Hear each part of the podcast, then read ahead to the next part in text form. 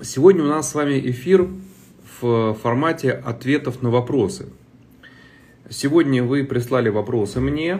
Вопросы, они в основном связаны с темой самооценки, поскольку у нас сейчас идет бесплатный пятидневный марафон по самооценке. Кстати, поставьте циферку 1, кто из вас в нем принимает участие, активное сейчас. Вот. И вопросы, они так или иначе касаются этой темы, но не все. Вообще тема самооценки, она очень такая обширная тема, поэтому она ведь отражается и на отношения, и на вообще на все. Поэтому, в принципе, когда мы говорим про самооценку, мы с вами, считайте, говорим вообще про все на свете. Хорошо. Итак, вопрос первый от Арины. Я сейчас прохожу ваш пятидневный курс по самооценке – все очень четко. Для меня это большой ориентир. Вот вы говорите, что до 7 лет формируется самооценка. Дальше она укрепляется и подтверждается. Моему сыну 8 лет. На развод только сейчас я решилась, но весь негатив взрослых, взрослых на нем уже отразился. Подскажите, пожалуйста, как быть, как с ребенком работать, как помочь ему с самооценкой и сценарием, с его выводами. Дайте, пожалуйста, совет, подсказку. Хочу, чтобы ребенок рос и развивался, не беря а, с собой весь наш негативный опыт. Значит, смотрите, Арина. А, во-первых, знаете, такое есть выражение, что наши травмы создают нас такими, какие мы есть. То есть, э, вообще нет задачи, чтобы мы с вами росли или дети наши росли абсолютно в идеальной, бесстрессовой оранжерейной среде. А, это не получится никак сделать, даже если вы супер классные родители, даже если вы там супер любящие и у вас прекрасные отношения, все равно что-то где-то вы сделаете не так. А, задача, чтобы этих травм не было слишком много, потому что когда их слишком много, когда а, очень серьезная травма безопасности ребенку наносится в детстве, тогда, конечно, потом ему очень трудно жить. Особенно если он с собой не работает. Если он не ищет путей. А он, как правило, их ищет уже тогда, когда он уже обжегся, когда он наступил на какие-то грабли, когда он куда-нибудь вляпался в какие-то проблемы, пострадал какое-то время. Поэтому, э, если какие-то проблемы происходят, э, они все равно происходят, ничего страшного в этом нет. То есть запомните эту фразу, да, что травмы тоже делают нас такими, какие мы есть, создают нас. Иногда, кстати говоря, травмы способствуют тому, но если это не очень сильные травмы, что мы наоборот лучше становимся. Ну, допустим, у кого из вас был такой опыт, когда родители вас там в чем-то не поддержали, и это была для вас такая неприятная травма, но вы, наоборот, воспряли духом, сказали «нет, я все равно хочу», и это вам даже придало такой некой решимости, которой, может быть, у вас не было, если вам сразу сказали «да, хорошо, на тебе давай еще и поможем, давай мы за тебя еще и сделаем», а если бы за вас сделали, у вас бы упала мотивация. Понимаете? Поэтому э, мы не будем с вами мазать э, жизнь и вообще все наше детство и наше юношество черной или белой краской. Тут очень много разных деталей, понимаете? Теперь, что касается вашего ребенка. Если вы жили с мужем в, в негативных отношениях, понятно, что негативное влияние на ребенка оно есть. И это как-то сказалось в любом случае. И то, что ребенок уже впитал, тот негативный опыт, который уже он мог впитать, он уже впитал. Вы уже назад не перепрограммируете. Самое главное, чтобы у вас не было по этому поводу чувства вины. Что вы там плохая мама, что вы могли сделать лучше, а сделали хуже. Вы не могли сделать лучше. Вот запомните всегда такую вещь, что мы ведем себя настолько идеально, насколько мы способны в данный момент времени. Поэтому все эти там сожаления, все эти воображаемые мысли о том, что если бы построить, э, например, э, машину времени и отправиться в прошлое, можно было бы все изменить, все переделать. Нет, это невозможно. Потому что вы сейчас оцениваете весь свой прошлый опыт с вершины вашего полученного опыта, с тех знаний, которые у вас есть на сейчас. Тогда у вас их не было. Понимаете, у вас не было этого понимания, у вас не было ресурса на другое поведение. Поэтому ваше поведение, оно было идеальным. Настолько, насколько вы могли идеально себя вести. Если у вас будет чувство вины развиваться, и вы, у вас разовьется комплекс плохой матери, от этого ребенку будет только хуже. То есть он и так уже получил э, негативный опыт, какие-то определенные травмы от того, что мама с папой жили как кошка с собакой. Сейчас ему еще сейчас, сейчас впереди его еще ждет травма развода родителей. Это будет очень серьезная травма. И если при этом э, он будет видеть рядом маму, которая впала в чувство вины, в состояние, что она плохая мать, а это состояние, оно сразу высасывает весь ваш ресурс. То есть вы будете безресурсной матерью, плюс которая пережила развод. Понятно, что развод в вашем случае будет освобождением, но все равно развод это сложно. Это тяжелый, трудный процесс. Потом еще по-любому начнутся какие-то у вас проблемы с дележкой ребенка. Кто с кем будет время проводить, кто кого больше любит, маму или папу. Поэтому, значит, вам не нужно кидаться на ребенка. Вот если сейчас вы поднимете свою тревожность и начнете носиться э, по психологам с вопросами, как мне исправить моего ребенка, то вы, не решив свои проблемы, начнете пытаться помочь ребенку. Вы будете пытаться ему помочь в каком состоянии? В состоянии невроза. Как вам кажется, из состояния невроза возможно ли как-то помочь ребенку стать счастливее? Да или нет? Я думаю, ответ очевиден. Скорее всего, нет. Поэтому а, у вас то, что происходит, называется это сублимация. То есть а, не хочу заниматься собой, поэтому займусь ребенком. Не хочу себе помогать, поэтому займусь чем-нибудь таким. То есть идет такое некое вытеснение. Вам нужно очень серьезно переосмыслить свою собственную жизнь. Вот именно для этого пришел этот марафон к вам. Не для того, чтобы вы поняли ошибки, которые вы допустили в воспитании. Не для того, чтобы вы осознали, как трудно вашему ребенку а чтобы вы осознали свой опыт, свою жизнь. Что с вами лично не так. И эта работа, она именно для вас, не для ребенка. Потому что а, если вы, не исцелив себя, будете пытаться помочь ребенку, вы будете помогать ему из того же состояния, из которого вы жили все это время до этого. Только невроз будет более сильный. Понимаете? То есть ему хуже станет. Нет ничего хуже, чем а, перебуганная мама, которая начинает в неврозе носиться и пытаться помочь. Ребенку от этого очень плохо. Ему от этого нехорошо. И, значит, первое, что вы делаете, если вам хочется, чтобы ваш ребенок дальше более-менее гармонично развивался, 8 лет это еще совсем маленький ребенок все-таки. Ну, не совсем маленький, но маленький. И еще э, очень много можно, знаете как, негативный опыт не сотрешь, но можно на этот негативный опыт наслаивать сверху позитивный опыт. И если позитивного опыта будет больше, то негативный опыт, вот этот позитивный опыт, позитивная энергия даст ему ресурс пережить негативный. И так работает. Оно вытесняет одно другое. Позитивные эмоции вытесняют негативные.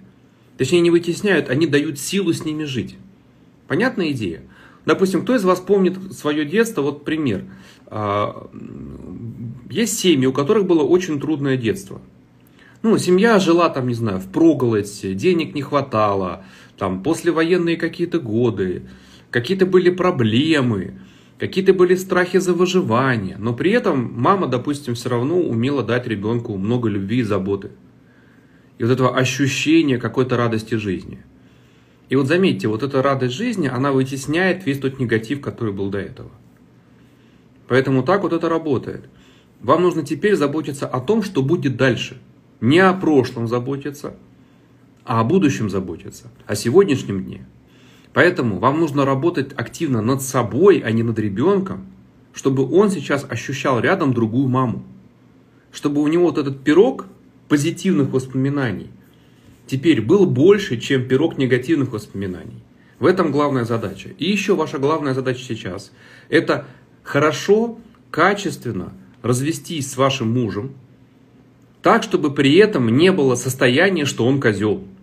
Потому что если у вас будет такое состояние, что он козел, если оно останется, обиды, претензии, наконец-то я от этого подонка ушла, вы это состояние будете транслировать вашему ребенку. Для ребенка это жутко травматично. Ребенок любит маму и папу одинаково. Хотя, знаете, мамы всегда по этому поводу возмущаются. Как так? Я же с ним вот это, я же вот это. Мама же важнее. Я же ему и попу, я же ему и это самое. Ребенок любит маму и папу одинаково изначально, потому что, ну вот мы так созданы. Вот Я спрошу вас, дорогие мои друзья, вы какую руку больше любите, левую или правую свою? Понятно, что правая рука, допустим, если вы правша, вы больше этой рукой делаете, она более функциональна. Но какую руку вы больше любите? Вы не скажете, какую, правда? Какую ногу вы больше любите? Вот сейчас катаетесь на лыжах, допустим, у вас толчковая правая. Но вам левая это тоже нужна, правда? Одинаково совершенно. Поэтому, а, если вы пишете, что я люблю больше маму, это значит, что просто у вас много на папу обид разных. Вот. Но изначально ребен... всегда ребенок вот внутри, если убрать все эти обиды, ваши надстройки, все эти претензии, и тем более все ваши претензии к отцу, они наполовину не ваши. Они наполовину вообще вам не принадлежат. Если вы четко подумаете, то половину а, вот этих э, проблем, половину вот этих претензий к вашему отцу, они вы уже не ребенок, Иван, да? Мы говорим про ребенка. Ребенок любит одинаково. Взрослые люди, они уже, у них уже, знаете, к чувствам добавляется много разных историй ума. И вот эти ваши истории ума, они же не ваши наполовину. Они наполовину принадлежат вашей матери, скорее всего. Вашей матери, которая была обижена, которая была расстроена. Ну, возможно, так часто бывает. Поэтому, если вы будете э, находиться в обиде на вашего мужа, у вас будет, знаете, что происходить с вашим ребенком? У вас будет передергивание. Нет, папа лучше, нет, мама лучше, нет, папу не люби, нет, маму люби. Короче, ребенок между вами будет э, находиться как э, между двух огней. И для ребенка это очень травматичная ситуация. Поэтому задача, чтобы был хороший образ отца, чтобы были хорошие отношения с папой, хорошие отношения с мамой, и насколько возможно хорошие отношения. Чтобы не было никакого вот этого э, срача, чтобы не было никаких вот этих внутренних претензий, чтобы не было разговоров, ну, папа там у тебя. Если вам хочется, конечно, порушить у ребенка образ, образ мужчины на всю жизнь, ну вот можно это делать. Так многие женщины поступают. А, разводятся с мужем и всю свою боль и обиду высказывают ребенку. А потом ребенок подрастает, начинает себя вести как-нибудь, ну, вызывающим образом. Особенно подростковый период, такой, знаете, пубертатный кризис.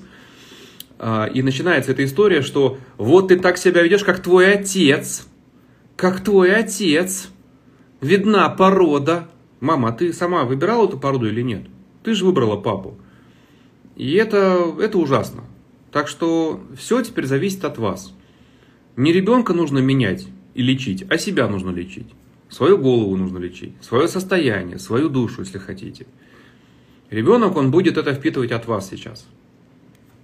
Поэтому не, а, не подменяйте одну работу другой. Есть такая опасность.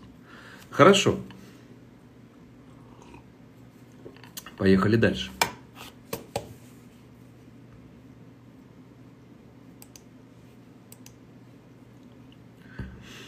А если ребенку 22 года, как ей выстроить отношения с отцом-манипулятором? Э, очень трудно будет ей выстроить отношения с отцом-манипулятором, потому что э, ваше мнение об этом человеке крайне негативное и заряженное. И она может просто не выстраивать отношения с отцом из лояльности к маме. У нас же очень сильная лояльность. Вот мама меня растила, мама меня любила, мама бедную папа, папа, папа, папа маму замучил. Не буду с ним выстраивать отношения, потому что он манипулятор. А, если у ребенка в голове история, то что, то, что папа манипулятор, эта история, она не ребенка. Это ваша история, рассказанная ребенку. Хорошо. Так, ладушки. А, вопрос такой.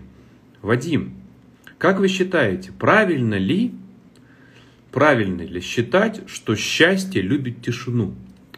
Например, я хочу освоить новую профессию в интернете. А, и, а можно с ребенком на тему папы не говорить?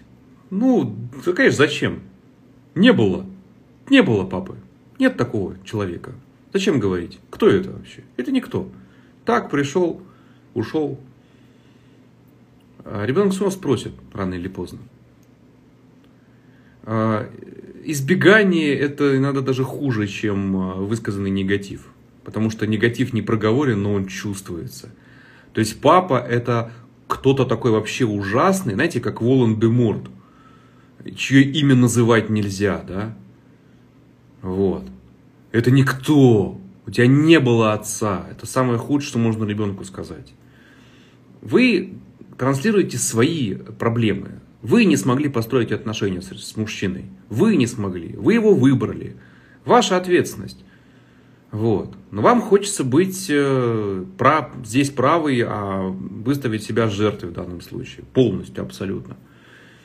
Ребенок здесь ни при чем. Поэтому нет у тебя отца, отец твой никто. Ну, вы даже не представляете, какие программы жуткие просто вы ребенку ставите на его всю жизнь. Даже не представляете, сколько нужно будет денег ему потом за психотерапевта отдать, чтобы это все исцелить.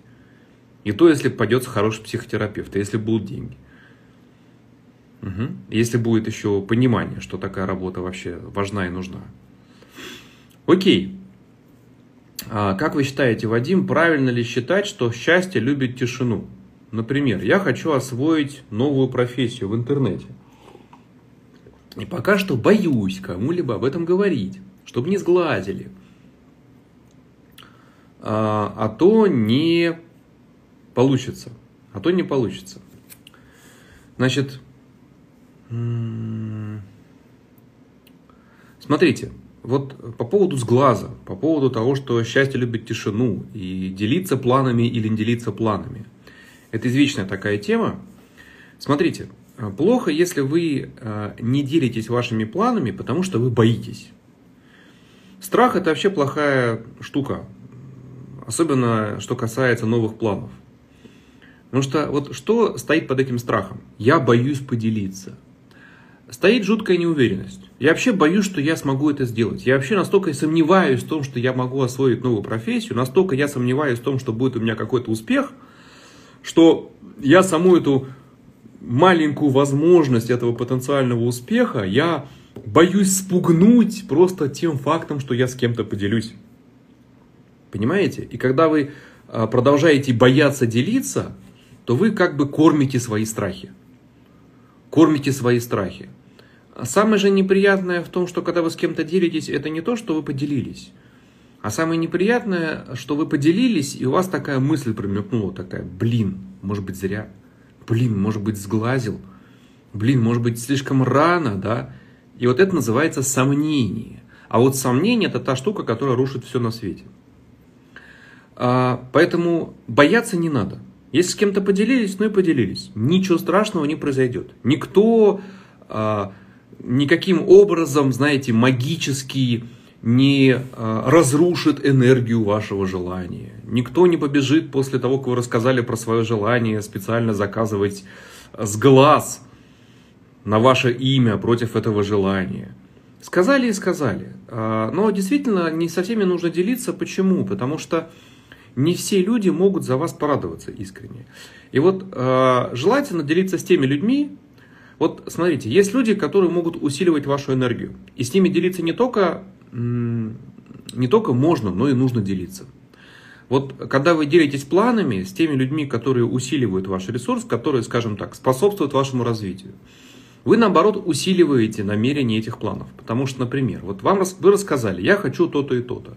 Вы получили поддержку. Люди, которые за вас радуются, которые усиливают ваши намерения, они обычно говорят, классно, супер, давай, здорово, там все получится. А, почему бы и нет, да, давай попробуй, вообще у тебя там такие-то таланты, такие-то способности, ты там очень хороший человек. Вы это послушали, у вас больше сил, больше уверенности в себе.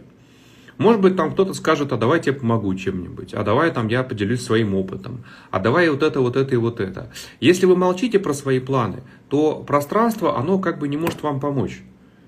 То есть вот для того, чтобы пространство вам помогало, важно озвучивать свои планы. Допустим, я хочу что-нибудь построить, я рассказываю про это. И находятся какие-то люди, там, какие-то архитекторы, проекторы, дизайнеры, еще кто-то, понимаете? Усиливается энергия. А вот есть люди, которые вот э, от них идет сплошной негатив. Знаете, люди, которые вот все, что вы не скажете, все обесценивают. Да это сейчас не получится, да в стране там такая-то проблема, да этих работ там в интернете, да вот этого, вот этого. Как легко потестировать? Взяли, поделились с человеком. Поделились. И э, слышите, реакция какая пошла? Допустим, чувствуете реакция какой-то зависти. Да ну, все это фигня. То есть, если вы чувствуете, что от человека идет какое-то обесценивание, хотя бы немножко. Причем это обесценивание, оно же всегда упаковывается в такую красивую обертку. А в какую красивую обертку? Оно обез... упаковывается в обертку типа «я с тебя переживаю». Да? А, знаешь, я тебя хочу предупредить, вот у меня была история там, и какая-нибудь история там рассказывается про какого-нибудь знакомого, который тоже там пошел учиться профессии в интернете, на деньги только развели как лоха, и все. Поэтому я хочу тебя вот предостеречь, да, я хочу вот это, вот это и вот это. Поэтому, если вы чувствуете, что от человека идет такая вот энергия обесценивания, значит, понимаете, что делиться не надо. Вот. И вообще делиться надо с теми людьми, которые только по-настоящему могут за вас порадоваться, как-то вас поддержать. Или могут быть полезны. Вот такие бывают люди, которые, ну, у них какие-то связи, у них какой-то опыт. Как правило, эти люди, они э, довольно-таки реализованные в своей жизни. С ними тоже можно делиться. А с кем не нужно делиться? Не нужно делиться с теми, кто обесценивает, и не нужно делиться с неудачниками. Потому что неудачники, они всегда а, знаете как, они всегда очень радуются, когда у кого-то не получается что-то. Потому что если у кого-то получается, они расстраиваются. Это как бы подтверждение того, что они просто ленивые, а могли бы тоже что-то добиться. Поэтому если человек неудачник, если у него там в жизни все ни шатка, ни валка, не клеится никак, не надо делиться. Это будет только провоцировать. Понимаете, какая история? А если у вас такие родители, э, просто не рассказывайте о своих планах, э, лучше потом предъявите результаты. Вы знаете, часто родственники, они э, являются самыми сильными вот такими обесценивателями. Именно родственники, близкие люди. А так почему-то устроено, к сожалению, хотя должно быть наоборот. Именно родные должны поддерживать пуще всех. Но вот по факту, по факту именно родные обычно обесценивают. А, но родные, они, знаете как, они, они как самые лучшие наши критики, как самые лучшие наши судьи. Вот судьи, они на что смотрят всегда? Судьи, они смотрят на факты. Все эти истории никому не нужны. Я хочу быть там суперспециалистом, я умею вот это, а я научусь, и у меня будет такая классная профессия. А это не факты пока что. Пока что это лишь э, воздушные замки. Вот когда предъявляете факты, вот пошли, поучились, освоили новую профессию, стали хорошо зарабатывать, у вас повысился уровень жизни, качество жизни. И вот тогда вы предъявляете уже факты. Если они видят факты, тогда они могут за вас порадоваться. Когда э, эти факты прошли, что называется, критику, когда их вынесли на суд, и суд сказал «да». Мы точно видим, что теперь у тебя жизнь стала лучше. Причем э, родня обычно она больше всего смотрит не на какое-то ваше внутреннее состояние. Ну, допустим, вы рассказываете, что я стала себя хорошо чувствовать, я стала счастлива. Они подумают, ну да, да, да, там тебе что-то в голову ударило, поэтому ты и стала счастлива. А родственники, обычно родные и близкие, смотрят на материальную базу. То есть, ну, стали лучше одеваться, чаще подыхать, я не знаю, лучше машинка. А, или, не знаю, наконец-то наконец-то у вас там появился муж или, или мужчина, или женщина, или еще кто-то. Вот по факту. Тогда на факты они смотрят хорошо. А если ваш муж такой, ну, на себя посмотрите тоже, потому что, ну, вряд ли ваш муж был таким сразу, правда? Вот он сразу пришел и с первых минут такой, так, ну-ка иди сюда. Я знаю, у тебя ничего не получится. Ты неудачница. Но я буду с тобой жить но ты неудачница. Не, бывают истории, когда люди, конечно, у них сильно травмированная безопасность была в детстве, и они потом... Э, это ужасная история, когда люди создают сем, семью, чтобы потом друг другу доказывать, что я круче, я лучше, а ты хуже. Это тяжелые такие истории в семьях, но они бывают, к сожалению. Так что на себя тоже посмотрите, потому что почему он хочет вас обесценить, ваши, ваши какие-то планы. Может быть, забываете вы про него, за своими планами гоняясь. Может быть, вы возвышаетесь над ним. Может быть, вы пытаетесь доказывать ему, что я вот такая крутая, смотри. А он это чувствует, ему это не нравится, и он поэтому уязвляется и пытается как-то вас подцепить тоже. Э, короче, не бывает ничего без ничего. Причина точно есть. Посмотрите, поищите, в чем эта причина заключается. Хорошо. Э, ладушки. Поехали дальше. Так. А, здравствуйте. Пожалуйста, подскажите. У моего сразу такое было. На каждую мою идею куча трудностей, куча препятствий. Ну, вы же его выбрали. Сразу такое было. Значит, вам это нравится почему-то. Но не то, что нравится. Программа такая стоит просто. Что вот любовь это когда меня обесценивают. Такие программы тоже есть, к сожалению. Я вот на своем пятидневном марафоне сейчас рассказываю, откуда такие программы берутся. И вы понимаете причинно-следственные связи. А когда вы их понимаете, у вас появляется возможность это все изменить. Главное, поймите, это всего лишь навсего программа. То есть это не вы, это не какая-то ваша вот объективная реальность. Она объективная, потому что она соответствует вашим установкам. То есть вы как бы подтверждаете. И если у вас такая программа есть, то вы другого мужа и не могли даже выбрать. Ну, потому что ко мне вот можно вот так относиться. То есть меня можно обесценивать. И это нормально для меня. Когда меня поддерживают, когда обо мне заботятся, когда мои планы, идеи вдохновляют, когда, не знаю, там, а, мне помогают, для меня это непривычно. Я считаю, что я должна как-то, не знаю, пострадать за свою любовь. Я должна как-то заслужить свою любовь и любовь других людей тоже. Вот такая программа, она есть у очень большого количества людей. Увы и ах. Хорошо. Что такое чрезмерная самоуверенность? Когда человек настолько уверен в своих силах, что ему это наоборот мешает и приводит к ошибкам в жизни. Что такое чрезмерная самоуверенность? А есть такие люди, действительно, которые считают, что их мнение единственное правильное.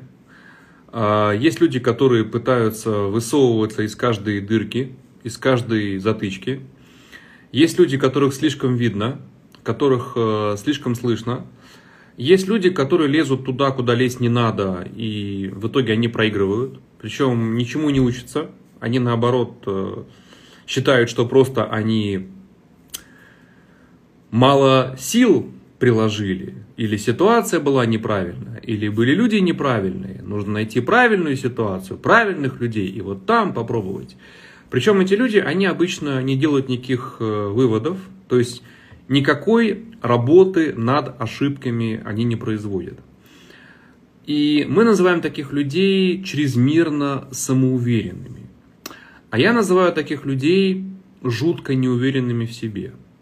Потому что все равно в природе такого человека, в его изначальной внутренней, ну как бы не в природе, а в его программе изначально зашита очень сильная неуверенность.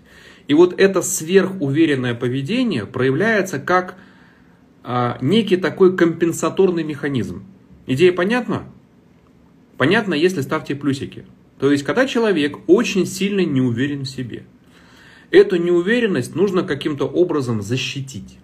Потому что если он ее показывает, транслирует наружу, люди это видят, и люди могут вот в эту уязвимость ударить очень больно и очень сильно. А ему и так плохо, ему и так жутко некомфортно. Он и так боится этого. Поэтому нужно выстроить такую большую систему защит. И вот одна из защит – это казаться слишком уверенным, слишком самоуверенным. То есть это защита, потому что пока человек живет в такой программе, пока он там везде лезет, пока он там везде высовывается, это помогает ему не чувствовать вот свое объективное реальное состояние внутреннее. Понятная история. То есть люди слишком самоуверенные, это люди, которые на самом деле наоборот очень неуверенные. Просто у них вот такая вот защита. Вот и все. Плюс еще, а, к сожалению, современное социальное программирование, оно играет такую с нами очень злую, э, злую шутку. Какую злую шутку? Сейчас очень много предлагается различных книжек, различных э, программ, обучающих в том числе, э, пропагандирующих основную идею «стань независимым от мнения окружающих людей». И вот именно независимость от мнения окружающих людей – оно, оно ставится на пьедестал и считается неким таким идеалом состояния внутреннего. То есть, если ты независим от мнения других людей, это типа круто. Кому знакома эта идея, пожалуйста, поставьте плюсики. И кто даже преследуют такую цель.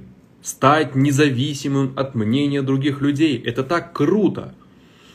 Так вот, смотрите, эта идея, она тоже, к сожалению, вот создает таких людей, которые становятся слепыми и глухими. Эта идея, она рождает людей, которые абсолютно становятся невосприимчивы к обратной связи. Обратная связь – это безумно важная штука. И в социальном мире невозможно стать человеком, который независим от мнения окружающих людей. Невозможно, потому что мы социальные существа. Мы живем стаями. Мы живем не поодиночке. И вот смотрите, мы добиваемся успехов. Для чего? Для того, чтобы эти успехи признали. Только если эти успехи признали другие люди, только тогда мы получаем за это хорошую какую-то оплату, вознаграждение, я не знаю, продвижение по службе. Только если нас оценил другой человек, например, там, потенциальный партнер или потенциальная партнерша, и сказал, вау, какой классный человек, я хочу с ним прожить всю свою жизнь, только тогда мы будем счастливы. Знаете, в чем история? То есть невозможно быть независимым от мнения окружающих людей. Это вообще утопичная идея. Нужно наоборот учиться создавать у людей правильное впечатление о себе. Это целое искусство, это целая наука, целое знание. Это очень важно. Но, конечно, первостепенно то, как мы чувствуем себя. Если мы сами в себе сильно не уверены, если мы сами сомневаемся в каждом своем жесте, в каждом своем слое, в каждом своем движении, люди будут то же самое чувствовать от нас. За счет чего повышается уверенность в себе, за счет чего мы формируем правильное впечатление. За счет работы над собой, когда мы создаем характер, когда мы создаем привычки, когда мы создаем свою натуру, когда мы развиваемся, обучаемся, мы более интересными людьми становимся, более там начитанными, более эрудированными, более а, приятными в общении, у нас там, не знаю, лучше речь, у нас лучше манеры, у нас лучше поставлен голос, у нас э, выработаны какие-то привычки, которые делают нас достойными, интересными людьми. Когда мы даем сами себе признание за это, сами себя за это благодарим, сами себя за это умеем любить тоже. Понимаете? Вот тогда мы становимся человеком, которого называют интересный человек. С достоинством. Но не берется из пустого места ничего. Невозможно пройти там тренинг уверенности в себе и просто вот накачать свою уверенность. Там, я уверенный, я уверенный, я все могу, я все могу. Но ты пустышка. Ты выходишь уверенный, я все могу. На тебя подули, как на воздушный шарик. Все, ты сдулся. У тебя огромная мнимая граница, а внутри ничего нет. Знаете, какая история? Поэтому для того, чтобы была истинная уверенность в себе, очень важно работать и над внешней оболочкой, то есть умением чувствовать, держать себя, и над внутренней оболочкой. У нас сейчас очень много людей, которые пустые, но хотят казаться очень наполненными. есть наоборот очень много людей, которые э, очень наполнены, но чувствуют себя пустыми. Это тоже такая проблема, чем человек умнее развитее, чем, тем больше, часто бывает, больше сомневается в себе. И это неплохо, кстати говоря. Сомневаться в себе надо очень полезно. Иногда. Иногда. Не всегда. Вот. Так что вот такая вот история. Хорошо. А, поехали дальше. Вадим, добрый день. Обожаю учиться у вас. Спасибо за ваш труд. Когда я отстаиваю свои границы, особенно на работе, коллеги обижаются на меня в том, что я им отказал. Причем на разных работах, э, в разных коллективах ситуация повторяется. Э, достоинство и гордыня, в чем разница? Юля, э, в вашем случае, в вашем случае нужно об этом не думать. В вашем случае, если вот у вас возникает такой вопрос, в чем разница достоинства или гордыня, это говорит о том, что у вас очень сильные сомнения в себе. А, вы настолько боитесь уверенности в себе, у вас есть ограничение, что если я заявляю о своих правах, если я заявляю о себе, это гордыня. И вы слишком много думаете о том, что об этом скажут другие люди. Вот если у вас возникает такой вопрос, значит вам нужно о нем забыть и просто раскачивать хотя бы гордыню. Есть люди, которым нужно пройти такой этап – знаете, это как, ну давайте немножко отвлекусь, да расскажу. Э, вот представьте себе метафору, да? Метафору, э, все помнят в школе были такие железные линейки, да, стальная такая линейка была, которая гнулась и в разные стороны болталась. А метафора очень понятная. Если долго гнуть линейку в одну сторону и потом ее отпустить, ее сначала закинет в противоположном направлении, как качели, да, как маятник. Она побултыхается какое-то время, потом стабилизируется и будет стоять прямо. Поэтому иногда, а, через, вот, э, иногда для того, чтобы выйти из этой вечной неуверенности в себе, вечного сомнения, вечного страха свой голос проявить, чтобы из него выйти, из этого страха, иногда нужно просто без всякого э, страха пойти в гордыню. Не бойтесь, пускай вас гордыню занесет. Вам, может быть, нужно пройти такой этап. А потом, потом, вы стабилизируетесь, не беспокойтесь. Вас потом социум подкорректирует. Если у вас гордынька будет зашкаливать, вам это покажет мир быстро. Вы сориентируетесь. Но именно страх того, что вот если я о себе заявлю, это же будет гордыня, а это же смертный грех. И вот этот страх будет вас до конца дней просто сдерживать, и вы будете затыкать себе горло, зато я же такая хорошая, я же не в гордыне зато. А вот они в гордыне, они все в гордыне – знаете, как э, люди, у которых мало чего получается, они любят других поосуждать. За их гордыню, за еще что-то. Я бы, конечно, добилась тоже таких же успехов, как и она. Но вот как она себя ведет, она же вообще опустилась. Ха. Если бы я, так же, как и она, могла свои моральные принципы отпустить на волю, я бы тоже добилась бы. Но я зато вот, зато я культурная, зато я правильная. Зато она реализованная ей, в общем-то, фиолетово на том, что вы о ней думаете, а вы о ней очень много думаете. Знаете, какая история? Ладно, хорошо. Поэтому не бойтесь, это такой, знаете, иллюзорный страх. Иллюзорный страх. Когда у вас уже будет уверенность, у вас таких не будет вопросов. Гордыни, у вас будет четкое понимание разницы. Хорошо. Вадим, когда я отстаиваю свои границы, особенно на работе, коллеги обижаются на меня в том, что я им отказала. Причем на разных работах, в разных коллективах ситуация повторяется. Я сама после их обиды тоже впадаю в чувство вины. Э, какой-то замкнутый круг. Помогите разобраться, пожалуйста.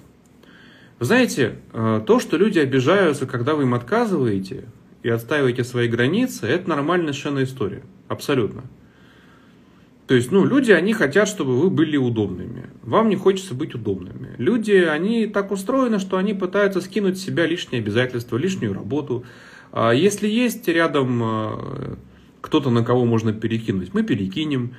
Если есть кто-то, кем можно воспользоваться, мы воспользуемся. Это не потому, что люди плохие или злые. Люди просто они такие, оптимизаторы по своей природе. Да? И если рядом появляется, знаете, есть такая поговорка, да? рядом появляется лох, почему-то как-то вот кажется, что грех его как-то не использовать. Причем даже очень светлые и чистые люди, они тоже поддаются слабости, начинают его использовать. Вот. Поэтому то, что люди обижаются на ваши отказы, это нормальная совершенно история. Людям не нравится, когда им отказывают. Люди хотят, чтобы вы соглашались и были удобными. Но люди к этому привыкают. Допустим, вы приходите на новое место работы. А, и люди вас начинают, то есть всегда, когда вы приходите в новый коллектив, в новое место работы, вас начинают тестировать. Это называется тестирование ваших границ. То есть, кто вы? Да? Кто ты? Тварь дрожащая или право имеющий? И вас тестируют на ваши границы. И если вы начинаете отказывать, сначала, конечно, люди так реагируют, типа, у нас тут так не принято. В нашем коллективе все помогают всем, а ты как-то вот тут не вписываешься. Э, ребята, я понимаю, что в вашем коллективе все помогают всем, я с уважением к вашим правилам отношусь, но вот у меня дела такие такие, у меня такая-то работа, поэтому, извините, увы, нет, я вам откажу. И на вас будут, как на белую ворону такую, смотреть сначала, а потом привыкнут, потом будут э, понимать, что ваши границы, они вот такие, а будут с этим считаться, и не будет никакой обиды. То есть просто будет такая привычка. А, будет определенное восприятие вашей персоны уже. Так что это нормальная история совершенно. То есть такой этап развития проходит все, попав в какую-то новую фирму, в новую компанию, в новый коллектив, э, вообще любой коллектив, не только рабочий коллектив. Это не проблема вообще. Проблема только в том, что почему-то вас это беспокоит. Вас беспокоит, что они на вас обижаются. А, скорее всего, вам очень хочется быть хорошей. Знаете, так вот, синдром, а, синдром своего в стае. Знаете, вот очень хочется быть своей в этой стае.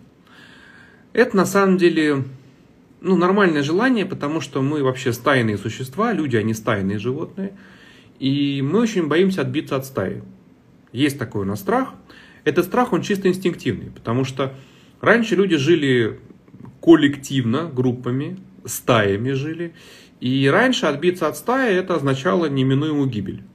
Ну, то есть там люди жили определенными группами, кто-то охотился, кто-то занимался собирательством, кто-то охранял всю стаю от диких э, зверей, да. И если ты оставался один, то, в принципе, ты не выживаешь, потому что ты не можешь всю эту работу тащить на себе. В случае атаки дикого зверя ты, в общем-то, один, поэтому тебе трудно себя защитить. И данный страх, он настолько прошит в нашу с вами генетику, если хотите, что мы очень этого боимся. И это является часто таким сдерживающим страхом, потому что иногда для того, чтобы добиться успеха, нужно как раз-таки оторваться от стаи. Вот э, смотрите, у вас есть определенная стая, есть определенная среда, в которой вы находитесь, в которой вы варитесь. Эта среда, она подобна вам. В этой среде примерно одинаковый уровень социальных достижений. В этой среде примерно одинаковые ментальные и когнитивные программы установки. В этой среде примерно одинаковый образ жизни. Да? И вот вы хотите начать жить по-новому. Вы хотите выйти на новый там, социальный слой, социальный уровень, вам хочется там, не знаю, стать более высоко а, развитым человеком, более там, высоко духовным, еще что-то, еще что-то. Вам нужно для этого оторваться от стаи. Понимаете, какая история? То есть, оторвавшись от стаи, вы тогда сможете остаться в одиночестве, понять, что вам хочется, и потом, возможно, найти новую стаю, которая будет уже подобна вашему, а, которая будет резонировать вашему новому состоянию. Но многие люди настолько боятся, этот страх оторваться от стаи, он настолько сильный, что, к сожалению, салам, братуха, братуха, салам и всего хорошего. А, этот страх остаться ну, оторваться настолько сильный, что он является часто, он часто этот страх и хоронит все наши, короче говоря, планы и надежды. Совсем, полностью. Так вот, значит, э, и вам, вы приходите на работу, и вам хочется с этой стаей как бы слиться, стать там своей. А это на самом деле неправильное желание. Потому что, когда ты становишься слишком своим в стае, э, для тебя очень часто законы существования этого социума, микросоциума, они становятся важнее твоих собственных интересов. Тут важно понимать, зачем мы приходим на работу. У нас есть некая цель. Вот если у вас цели нет, то вам трудно будет очень житься. Вообще, в принципе, в жизни. Не только на работе. Вы приходите на работу. У вас есть цель. Добиться каких-то карьерных успехов. Поднять свой уровень благополучия. Правда? Правда. Но если вы очень хотите влиться в коллектив, стать своей в этой стае, чтобы у вас были хорошие отношения с коллективом, добрые, будьте готовы к тому, что вы потом эти отношения с коллективом поставите выше ваших достижений. Вы не будете где-то высовываться, потому что это обидит Машу, это обидит Катю. А вы где-то будете бояться отказать, потому что это обидит Машу, обидит Катю. То есть вы будете себя сдерживать от роста и развития для того, чтобы быть своей в стае. Это очень мешает на самом деле. Поэтому всегда нужно помнить, нужно очень четко разграничивать, где вы э, находитесь с какой целью. Запомните, на работе надо работать. С друзьями нужно дружить, с людьми, которых вы любите, заниматься любовью. Не нужно пытаться на работе дружить, с друзьями работать, на работе заниматься любовью, с возлюбленным работать или дружить. Вот от этого все проблемы начинаются. Вот такая получается перепутка. На работу мы приходим для того, чтобы повысить свой уровень социальный, ради каких-то карьерных успехов, карьерных достижений, там, ради денежного благополучия, в конце концов, ради собственной реализации, чтобы ваши идеи, которые есть у вас в голове, куда-то пригодились кому-то. Чтобы вы были там, не знаю, важным, нужным человеком, делали хорошее дело для мира, в конце концов. Понимаете? Поэтому вот этот стайный инстинкт, он вам мешает. Поэтому вы чувствуете себя некомфортно, потому что когда вы начинаете отказывать, вы как бы ставите свои интересы превыше, а стая этого не любит. От этого стая некомфортно. Вот забудьте, это не является целью.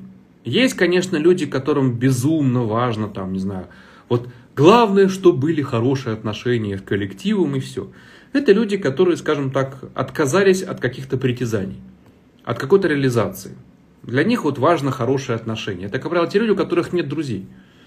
Вы знаете, вот если у вас э, плохо развиты горизонтальные связи в жизни, вам будет хотеться на работе постоянно дружить. Вам будет постоянно хотеться дружить. Знаете, это часто бывает проблема. А, вот э, если у вас э, руководящая должность, вот вы настолько занятой человек, что вам некогда вообще заниматься, ну, вам, вам в принципе не до дружбы. У вас даже нет встреч там с друзьями, с подругами, ни с кем. И, допустим, еще и отношений нету, потому что близкий человек, любимый человек, он может быть хорошим тоже другом, близким. И вот у вас не хватает этих вот близких отношений, вы пытаетесь их на работе строить. И начинаете с подчиненными дружить, хорошие отношения, и все. И это всегда мешает. Всегда. Если вам очень хочется выстраивать очень хорошие, очень дружественные отношения – в коллективе слишком. Это говорит о том, что у вас горизонтальные связи по жизни сильно проседают. Горизонтальные в смысле вот э, общение с, э, с кем-то, единомышленниками, со знакомыми, хотя бы кто-то вот один должен быть, понимаете? То есть вы просто не смотрите в какие-то очень важные сферы своей жизни. Понятно? Понятно. Хорошо. Э, долго отвечал, но важный вопрос.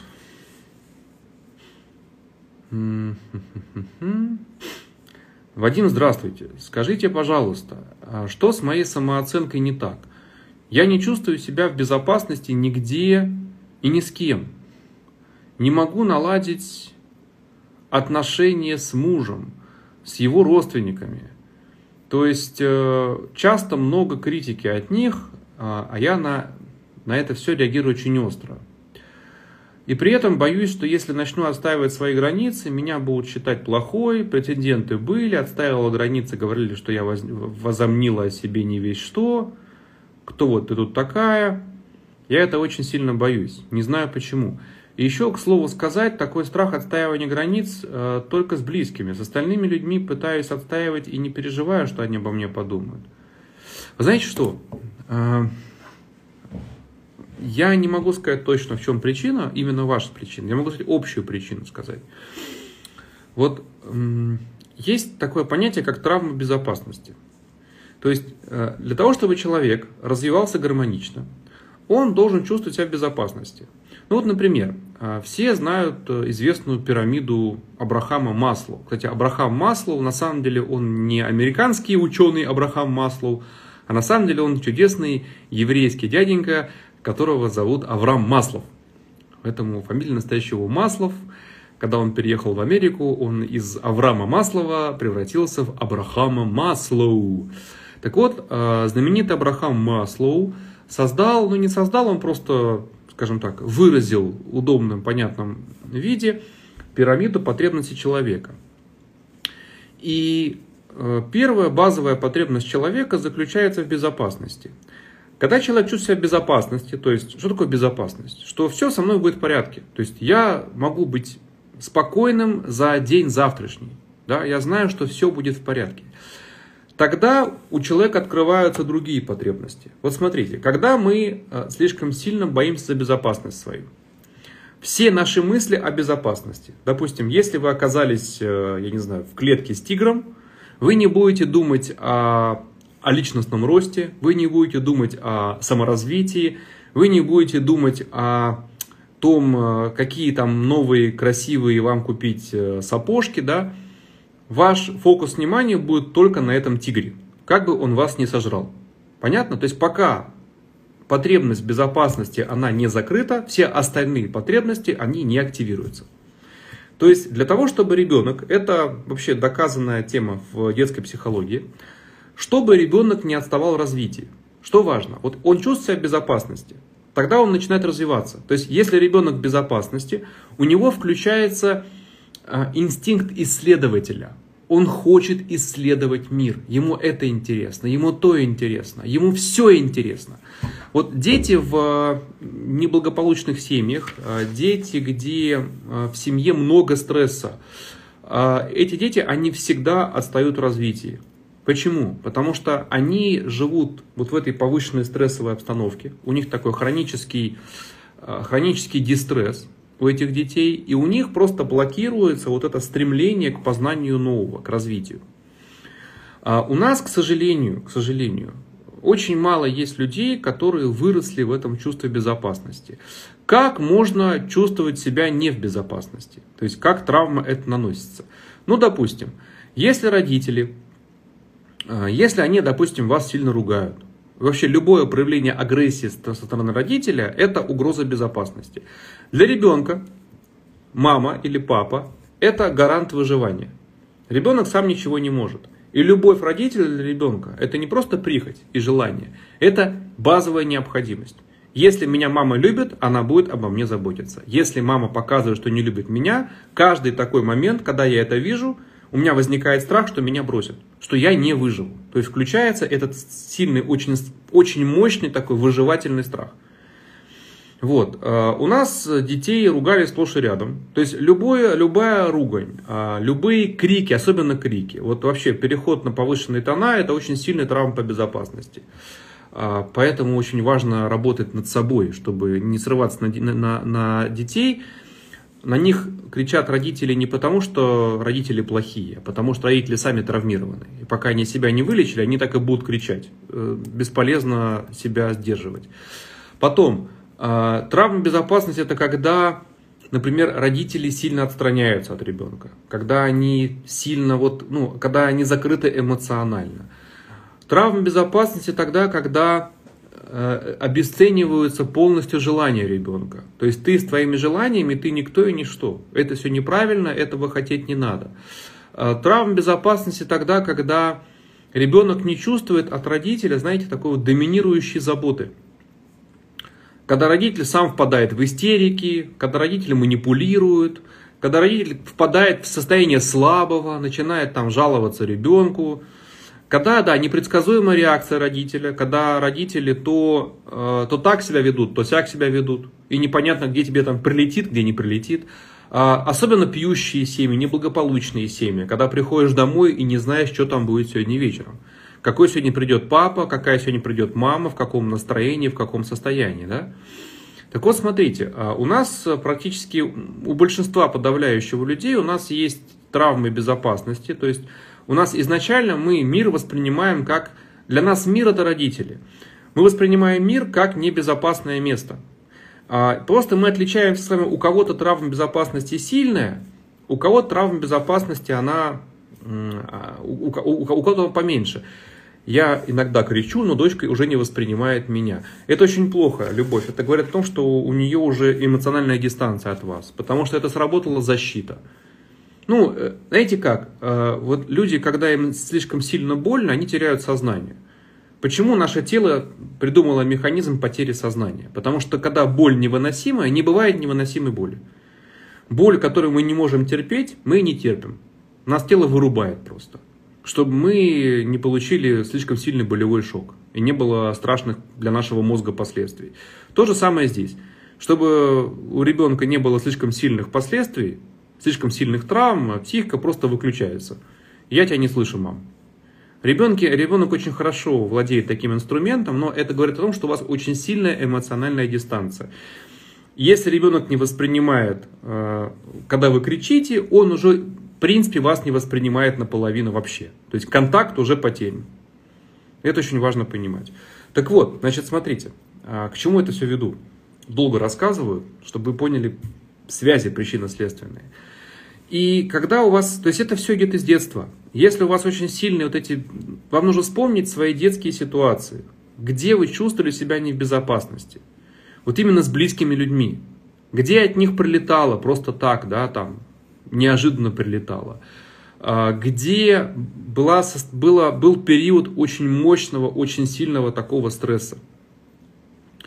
Где это происходило в вашей жизни? Потому что мы с вами все имеем травму безопасности. И мы, к сожалению, застреваем из-за этого в развитии. То есть чем эта травма чревата?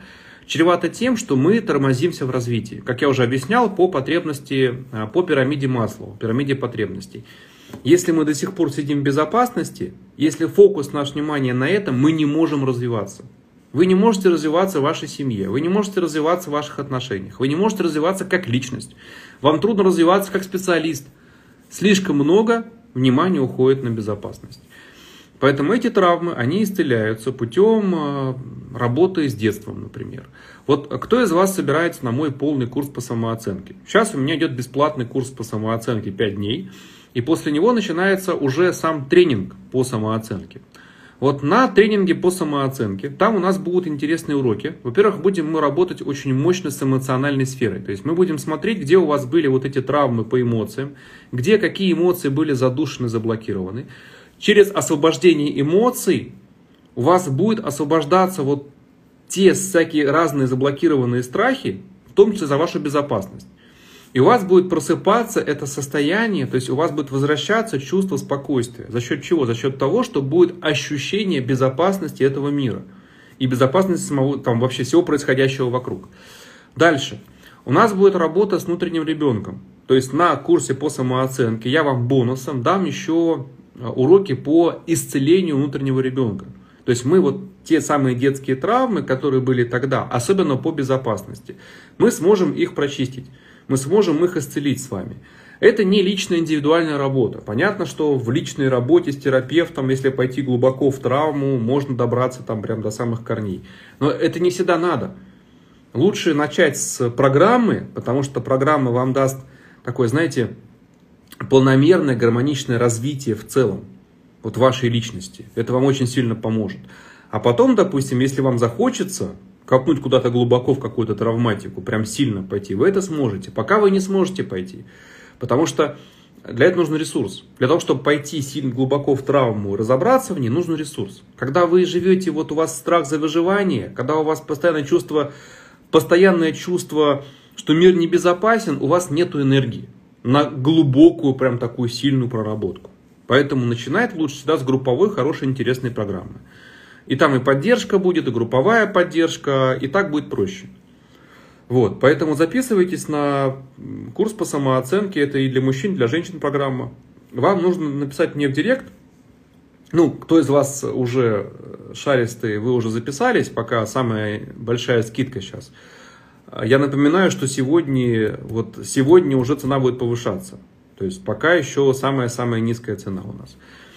Кто уже понимает это, вы уже нашли ссылочку, она у меня в шапке профиля, и записались. Кто не нашли ссылочку, пишите в директ, мы вам поможем ее найти. Хорошо. А, Вадим, вы теперь не делаете параллельные эфиры в инсте только на платформе. А знаете, когда как?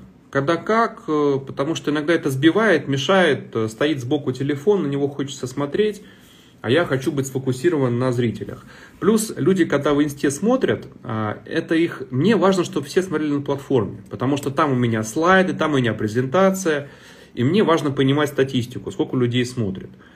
А когда люди в Инстаграме, они как бы думают, зачем переходить на платформу, я и тут посмотрю, и нету слайдов, плюс нет контакта глазами, я же смотрю в экран, а телефон сбоку стоит. Поэтому по-разному. Вот какие-то новые вебинары, новые проекты обычно я провожу и там, и там. То есть что-то новое совсем. Хорошо. Окей. Тан-тан-тан-тан-тан. Сейчас, сейчас, сейчас, сейчас, сейчас. Вот хороший вопрос.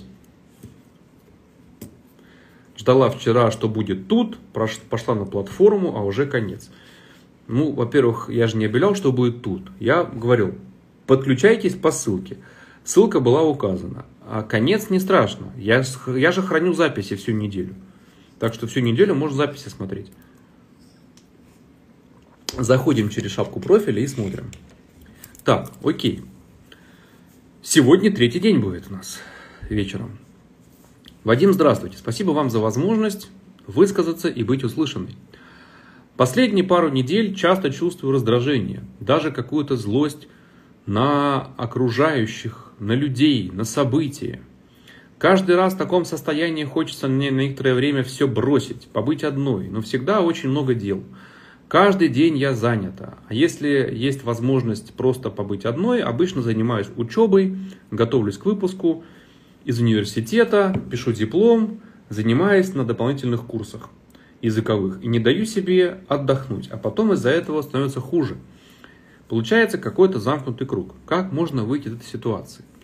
Значит, смотрите, если у вас э, сильное накопившееся раздражение, злость, усталость, это просто говорит одно о том, что вы себя загнали, загнали по полной программе. Скорее всего, у вас самооценка «спеши или старайся». Я о буду рассказывать э, в пятницу, так что приходите, послушайте. Вы себя узнаете. А, у вас, э, у этой самооценки есть такая штука, как запрет на отдых. То есть, любая минута должна быть полезной.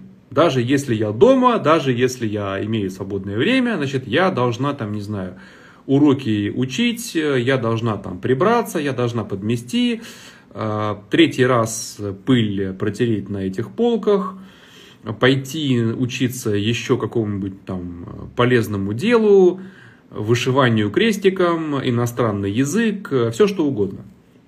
Вот. И эти люди, они себя загоняют, и причем для них зачастую единственный способ, единственный способ отдохнуть – это заболеть. Как правило, у них психосоматика рано или поздно выстреливает, они заболевают, но болезнь они тоже как переносят? Они болезнь на ногах переносят. Тоже очень частая история. За это у них возникают потом всякие осложнения. В общем, у них вся, вся проблематика вылазит примерно где-то к, к полтиннику. А, где-то к полтиннику пропадает вообще радость жизни напрочь. А, начинаешь жить, чтобы жить. А, и хочется сдохнуть, но не могу, потому что много работы. Кто за меня ее сделает? Состояние, начинаешь чувствовать себя такой бетонной плитой. Как будто у тебя бетонная плита, вот на тебя ее положили сверху, и ты с ней все время ходишь придавленная бетонной плитой. А дальше начинают выстреливать э, всякие болезни нехорошие, особенно начинают сильно суставы страдать. Почему суставы? Потому что э, очень напряженное жесткое тело, начинают всякие э, дисбалансы в теле, перекосы. И начинают болеть колени, еще начинает болеть что-нибудь очень сильно. Ну, это там 50-55 лет примерно это происходит. Могут быть всякие заболевания ну, там уже много разных может быть заболеваний. Это именно по телу, вот такие ощутимые заболевания, это суставы. А, кроме суставов начинаются проблемы с давлением, будет оно скакать очень сильно. И единственная радость это еда. То есть такое напряженное состояние, что радость это еда. Все, поэтому возникают разные неприятные зависимости. Очень хочется постоянно есть сладкое, просто в принципе постоянно что-нибудь есть. Вот такая вот история, к сожалению. Значит, как из этого выйти? Из этого выйти очень просто и очень сложно. Нужно вообще осознать ценность себя.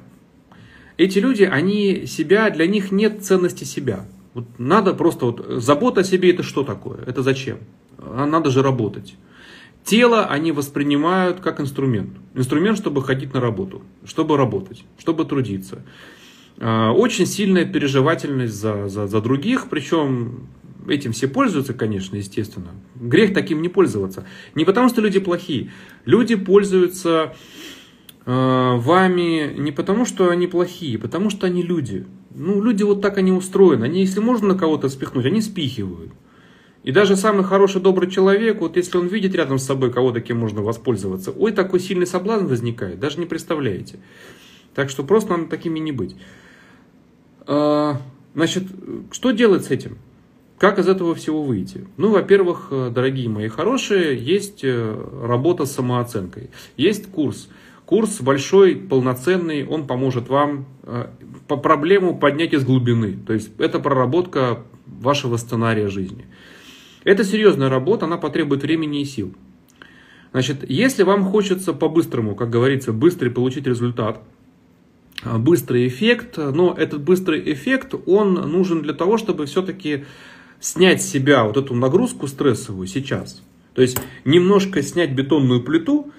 Когда ты под бетонной плитой э, идешь, очень трудно двигаться, очень трудно решать те проблемы, которые давно назрели.